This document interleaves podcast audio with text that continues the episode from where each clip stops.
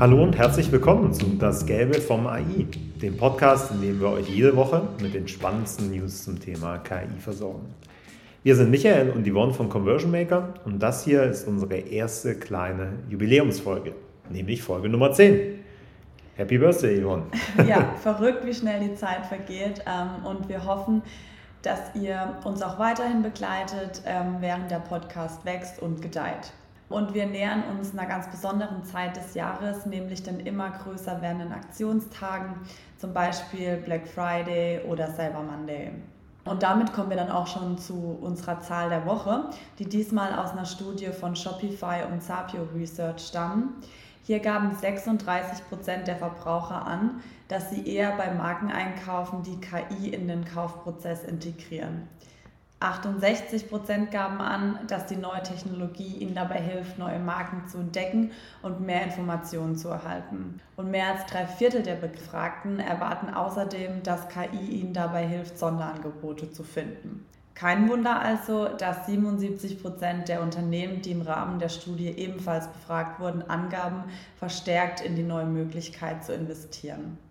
Ich würde sagen, äh, das können sich die Marken und die Shops für die kommenden Aktionstage hinter die Ohren schreiben, oder Michael? Ja, auf jeden Fall. In unserem Trend der Woche werden wir euch nochmal etwas äh, mehr dazu erzählen, äh, vor allem wie künstliche Intelligenz eigentlich das Shoppen vor allem von Mode verändert. Aber jetzt lass uns erstmal zu den Hauptmeldungen der Woche kommen. Unsere erste Meldung kommt mal wieder aus dem Hause Google.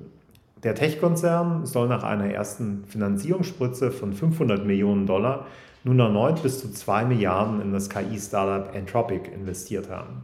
Noch hat OpenAI ja die Nase vorn, wenn es um KI geht, ähm, aber solche Meldungen könnten dem Unternehmen ganz schön Druck machen, oder was meinst du? Ja, im Bereich KI ist schon längst ein echtes Wettrennen äh, entbrannt und die Investition von Google zeigt eigentlich ganz deutlich, dass der Tech-Konzern sich zum Ziel gesetzt hat, am Thron von OpenAI zu sägen. In Anthropic hat übrigens auch Amazon schon 4 Milliarden investiert.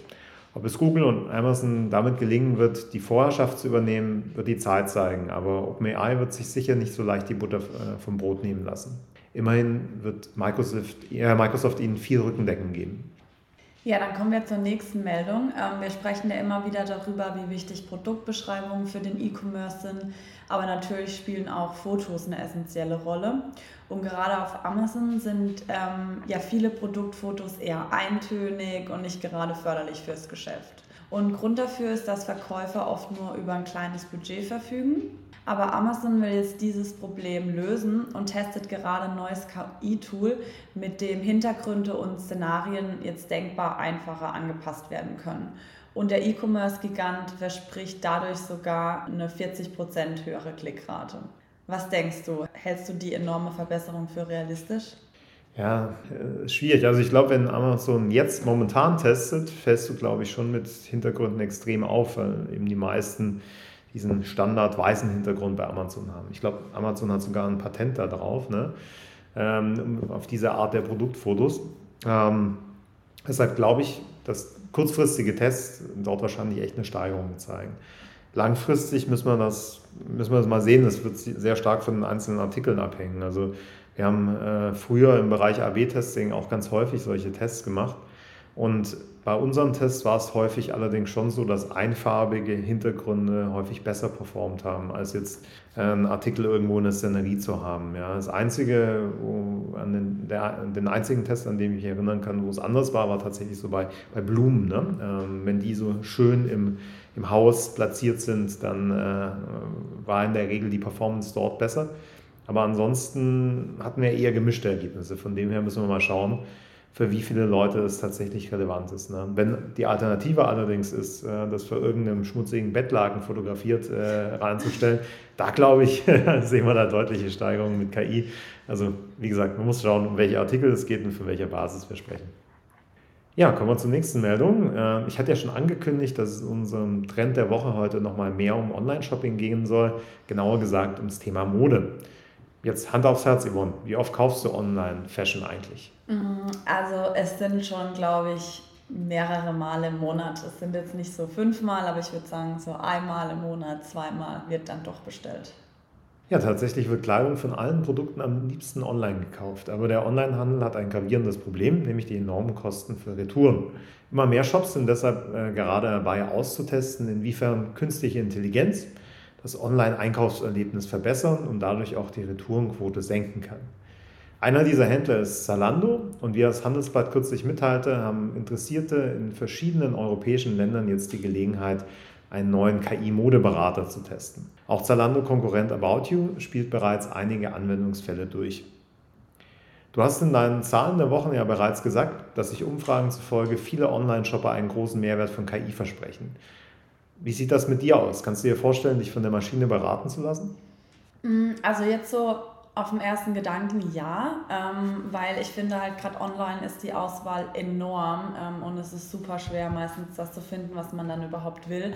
Selbst wenn man auch ähm, Filteroptionen verwendet, ähm, ist, braucht man trotzdem noch ewig, um sich durch ähm, das gesamte Sortiment zu klicken. Ähm, und im Grunde genommen bekommen wir die Empfehlungen jetzt auch schon mittels KI meistens was einfach personalisierte Produktempfehlungen sind. Ähm, aber das geht jetzt noch einen Schritt weiter ähm, und liefert mir Inspirationen, die auf mein Profil zugeschnitten sind. Also ich finde das eigentlich super hilfreich. Ähm, ich fände es natürlich auch cool, wenn es in Richtung Verkaufsberater geht, ähm, die mir dann eigentlich wie im Geschäft empfehlen, noch welche Produkte ich kaufen kann, welche passen. Genau. Und umso besser ist es natürlich, wenn das auch noch daran, äh, dazu führt, dass ähm, Retouren zu vermindert, also dass Retouren vermindert werden, weil Retouren oft ist es ja so, es scheitert an fehlenden Informationen oder dass die Größe nicht richtig eingeschätzt wird. Und wenn das auch noch verhindert werden könnte, fände ich es eigentlich super.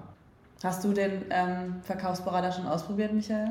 Ja, ich habe es in der Tat mal getestet. Ich fand es ganz interessant, aber die Ergebnisse waren bei mir jetzt sehr schwierig noch. Also man sieht das Potenzial, was es bieten kann, aber ich hatte jetzt einen relativ einfachen Anwendungsfall. Ich wollte einfach nur einen schwarzen Mantel mal haben also wollte ich nicht wirklich kaufen, nur mal durchspielen und ähm, habe dann angefangen mit der KI zu chatten und wollte dann, dass sie mir alle Produkte nur zeigt, die unter 200 Euro waren und äh, das war schon der erste Schritt, in dem die KI gescheitert ist, mhm. mir die Produkte anzuzeigen, die wirklich unter 200 Euro dort waren. Ja. Ähm, wie gesagt, ich war jetzt nicht ganz so begeistert davon, aber ähm, ich glaube, da ist wahnsinnig viel Potenzial da und ich glaube, ja, ist ja noch in der Beta-Phase, also mit mehr Antrainieren, denke ich, werden wir da zukünftig sicherlich noch, noch bessere Use Cases sehen.